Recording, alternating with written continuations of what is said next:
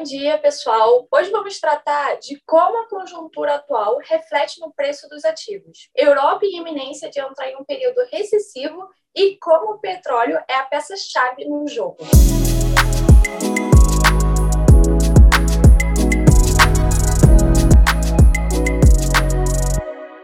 O Hub é uma casa top-down e leva em consideração os ciclos de mercado para criar um portfólio antifrágil e as leituras dos últimos dois anos têm sido muito assertivas. Para nos ajudar no entendimento de toda essa confusão nos mercados, convidamos o Ricardo, sócio fundador do Hub.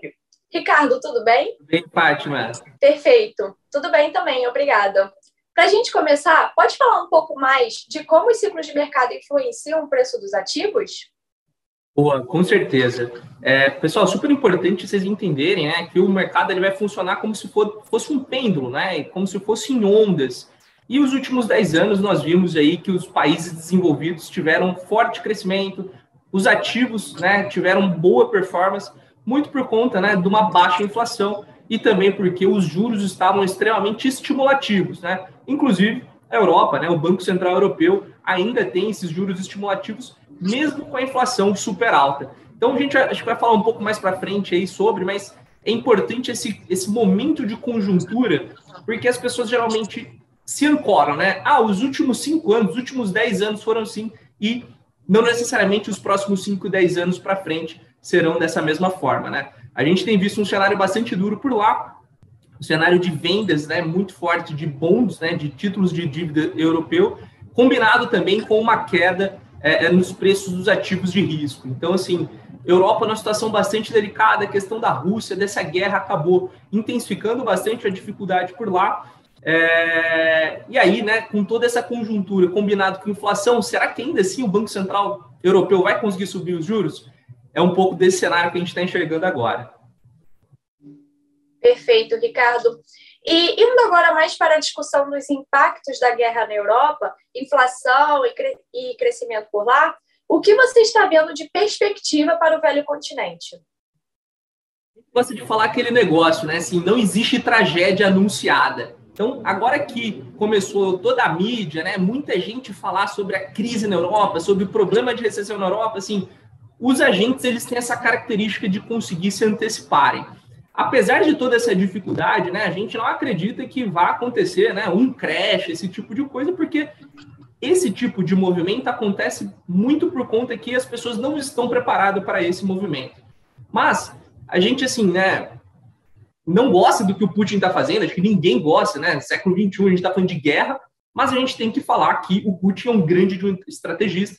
O Putin ele está com queijo e com a faca na mão e conseguiu colocar o Ocidente é, de joelhos, né? Então, assim, a Europa, de forma equivocada, e aqui a gente não precisa ficar discutindo muito por que, que levou a Europa a depender tanto da, da, da energia russa, o fato é que eles dependem, dependem demais, e hoje, né, se o Putin de, decidir cortar o gás natural da Europa, realmente a Europa entra né, numa dificuldade muito grande. E aí, para tangibilizar esse negócio, quem tem um pouco mais de tempo, em, nos anos 2000, quando o Brasil enfrentou racionamento, quando o Brasil teve aquela crise energética, foi muito claro o impacto que aquilo deu no PIB. Então, falou de racionamento, não adianta. Energia é economia e a economia pode entrar em, em, em, em recessão, né? E esse é o pior dos cenários, né? Porque você tem um aumento muito intenso da energia, do preço de comida, de serviços.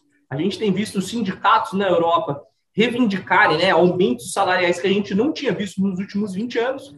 Então, né, enquanto a classe, a classe trabalhadora lá brigava por 2, 3% de ajuste dos salários, a gente tem visto os, os trabalhadores pedindo 7, 8%, e então, assim, a dinâmica por lá é diferente. E acho que tem uma característica que pouca gente fala, é que o Ocidente, né, numa democracia, as pessoas têm vozes.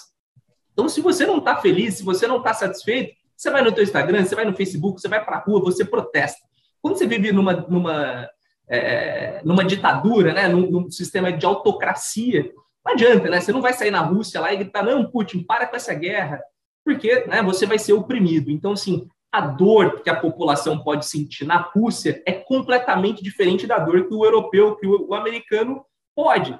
Então, aquelas fotos chocantes que a gente via de guerra, esse tipo de coisa, não choca mais, porque isso, infelizmente, né, acaba se tornando um pouco é, da rotina. E, e, no fim do dia a pessoa está né, tá pagando mais caro para comer, está pagando mais caro para abastecer. Então, o, o, o social que causa esse, esse problema da guerra no Ocidente é infinitamente maior do que a gente vê, por exemplo, na Rússia e na China.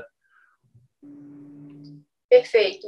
É, fazendo o link com a sua resposta, muitos perguntam sobre o petróleo, se é hora de comprar ou não, e o que você enxerga de preço para a commodity. Esse petróleo pode chegar aos 150 dólares ou não? Essa é a pergunta do milhão. Assim, a gente evita querer ficar cravando a questão do preço. Acho que eu posso né, dar um pouco mais de cor na forma como a gente enxerga a commodity. E é importante entender a dinâmica de precificação. Né? A forma como você precifica um iPhone é completamente diferente da forma que você precifica uma commodity. A commodity ela vai ser basicamente né, oferta e demanda. E a gente viu uma demanda muito sólida com a manutenção da oferta. Quando você tem essa equação, é óbvio que o preço da commodity ela vai subir. Então, de duas uma, né? Ou a gente tem uma destruição da demanda e a gente tem essa manutenção da oferta, porque do lado da oferta a gente tem visto uma dificuldade muito grande de se aumentar a produção. Então, vamos recapitular quem são os maiores produtores de petróleo do mundo. A gente tem o cartel, que é o PEP. Esse cartel, né, a Arábia Saudita já está né, no seu limite de produção, não consegue crescer muito mais a sua produção. A Rússia, que é um grande produtor, né, um player importante no, no mercado de óleo global, o, o Ocidente está né, tá funcionando, não vai comprar petróleo dela. E a gente tem os Estados Unidos também como um grande produtor. Só que os Estados Unidos, grande parte dessa produção é privada e ela vem do shale, né? aquele óleo do xisto. E a gente viu em 2015 grande parte dessas indústrias quebrarem. Então, existe uma pressão muito grande do lado dos acionistas para que não aumente o CAPEX agora, né? justamente porque daqui talvez 4, 5 anos o preço do petróleo não seja esse, e as empresas vão estar alavancadas, e essas empresas podem destruir valor. Então, do lado da oferta, a gente tem dificuldade de entender de onde que vai vir essa quantidade adicional de petróleo que o mundo está demandando, mas a gente tem visto né, desaceleração econômica e essa demanda começa a cair.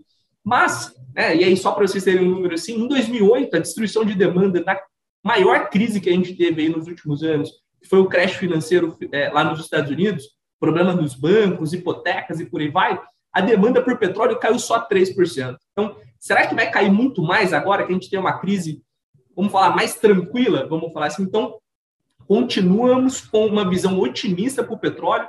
A gente acha que pode sim, no longo prazo, isso vir para os 150 dólares, mas vai depender muito do fechamento, né, do, do, do, como que vai desenrolar a situação lá na Ucrânia. Se acontecer um acordo de paz, é óbvio que essa a commodity, né, o petróleo por aqui, vai arrefecer, mas se não acontecer, ou essa guerra durar mais do que o mercado está esperando, a gente pode ter dificuldade aí no fornecimento de petróleo. A gente viu uma queda agora, mas né, é, a gente sabe como é que funciona essa questão da oferta e da demanda, então a gente gosta de olhar commodity como uma classe de ativo e dentro dessa classe de ativo, dentro do nosso portfólio, nós estamos neutros. Né? Nós temos posição, mas não é tão grande como ela foi no passado.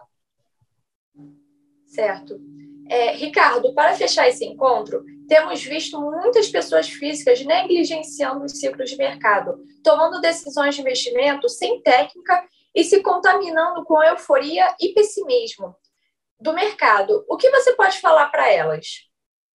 Cara, essa daí realmente assim, é impressionante como a história ela não se repete, mas ela rima, né? E, e aí a gente gosta de falar frases do Warren Buffett, frases de grandes investidores, mas parece que as pessoas, de novo, negligenciam. E, e por que, que, é tão difícil, né? Você lê em todos os lugares, todo mundo chega aqui e fala, ah, compra na baixa e venda na alta.